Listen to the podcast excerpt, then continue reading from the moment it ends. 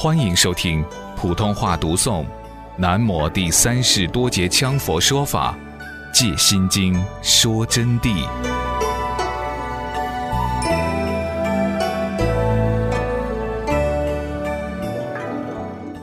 第三条：觉行圆满，力竭修因，行满果圆。就是说，自己的觉悟要彻底圆满，觉悟的行持圆满，没有再所修的了。力竭修因。而将无始的历劫，就是无数多生累劫的历劫的因果，不昧于因果，同时于不昧因果之中，而为众生行一切佛事，行于满圆之果，已经圆满了。但是同样不能舍众生，要度众生，这是佛的境界，智慧具足，圆满无分，就是说没有分别了，最高境界。又可以称它为上无诸佛可成，下无众生可度的境界，故名佛陀。简单的说，就是宇宙就是佛，佛就是宇宙，万物就是佛，佛就是万物，本地无二，圆满无缺。那么就叫佛陀。三世的诸佛指的是什么呢？比如吧。就是以前过去佛如多劫羌、威音王等若干无量无边的诸佛，或者是现在的佛，就像释迦牟尼佛，我们娑婆世界的教主，未来世的那些诸佛如弥勒菩萨，就是说龙华会上即将成的佛，无量无数的佛菩萨，还有后边的近者弥勒菩萨、贤劫千佛，远者如韦陀菩萨等等。他们都是将来的佛，凡是佛皆由般若流出，佛都是离不开般若而生的。你们千万记住，人家以后说佛到底是怎么一回事，你们心中应该知道。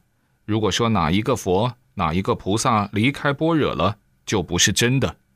还不说是佛菩萨，老师给同学们说，包括我们社会上的外道，都要跟本性定有关系。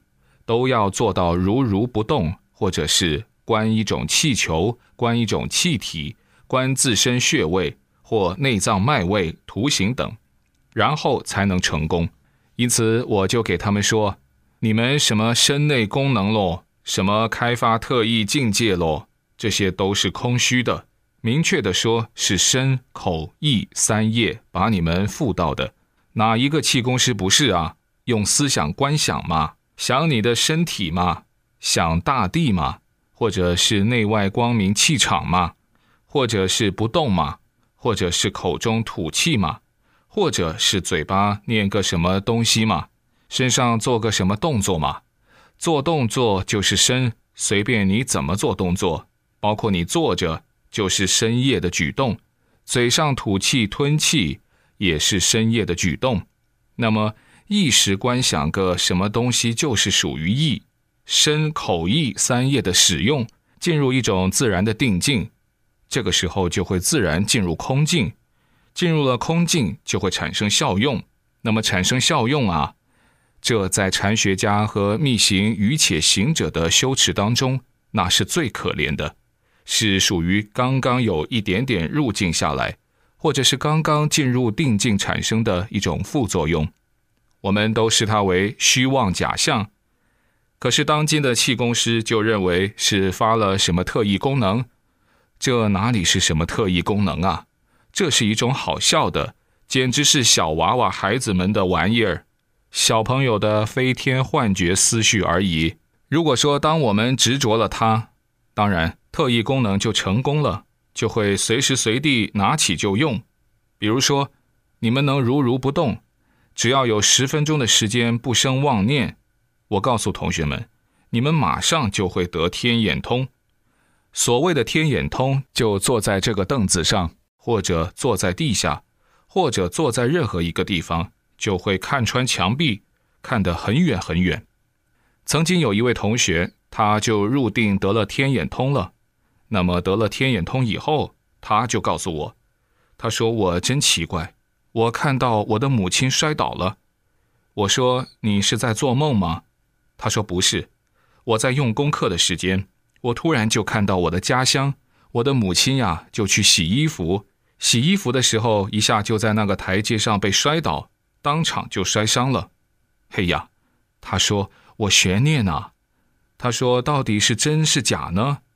果然过了两天，他又进入天眼通，他就发现他的母亲不但摔倒，而且送去接骨了，结果又发了高烧感染，因此就很担心。咦，第三天电报就来了的嘛。就说他的母亲被摔伤，希望他回去。那么他路隔千里之遥，果然这件事印证了，这就是神通出发啊，就是天眼通。还有一位同学，他正在那儿做工，他就看到外边有个人来找他来了，他呢也没有执着，那么他就下座来，他想去印证一下。一走出去，果然就看到那位同学，嘿，来了。这也就叫天眼通。天眼通要在什么时候产生？就我刚才跟同学们说的，一定要进入定境，要把眼、耳、鼻、舌、身、意对六尘的境扫荡一空，在五蕴都不执，自然进入佛性的觉照里面，在绝照里面才会产生出一种神识的妄想分别，产生功用，这叫天眼通。那么我刚才不是给同学们说的？那些气功师把他们产生的这种绝招，哦哟，都说的是特异功能的高度，这哪里是高度？假使说我们执着这个天眼通啊，我们每天上座就把它抓住，因为它好耍的很的啊，可以意念一动想到，嗯，和平电影院看场电影再说，就坐在屋里头看电影了。哎呀，每一天就尽管好耍。结果每天上座就抓着看，每天上座就抓着用，用去用来，时间耽误，无常到了，成住坏空的果报之体该结束了。那么无常来请他来了，我们阎王老爷请你去耍一耍，他慌神了，他说：“我不，我有天眼通的，不行，你走，还是得马上断气，景象不来气，体温下降。”地水火风全将灭尽，就死路一条。这就是着相修真的人生练功下场，最终必转轮回为结局。所以说，我们不管发了什么境界，得了什么神通，都不能执着的，都应该明白凡所有相，皆是虚妄的道理。这是佛告诉我们的真谛。何况那些皮毛弹甲产生出一些飘飘然境界。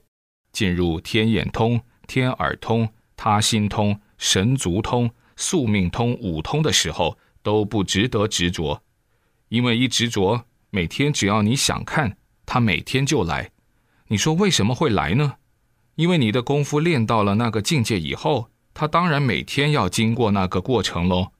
上座的时候，首先你练那个功夫要出现，要经过，出现一执着，他第二幕就不来了的吗？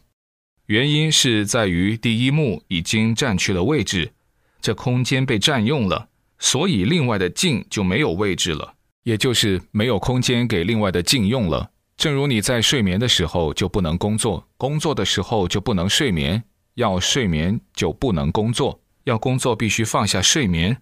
又如看戏的时候无法看电影，看电影的时候必须得把看戏放下，才能换成看电影。走路的时候不能骑自行车，骑车的时候不能走路，这是一些例子，可是都是共性的道理啊。所以出现不执着，天眼通过了，那天耳通才会产生；天耳通都不执着，他心通才会产生；他心通都又不执着，才能产生神足通。这个都不执着，万象不执着，断尽我相，才能进入漏尽之果。将一切因果，我们所做的业力全部漏空完，断尽人我之相，进入漏尽通，此时才能解脱生死烦恼的痛苦，成为罗汉的果。但还告诉你们，同学们，连法执都不可执着，因此说神通都不可执着。如果要执着神通，还进入不了大乘菩萨的境界，这个是非常非常重要的。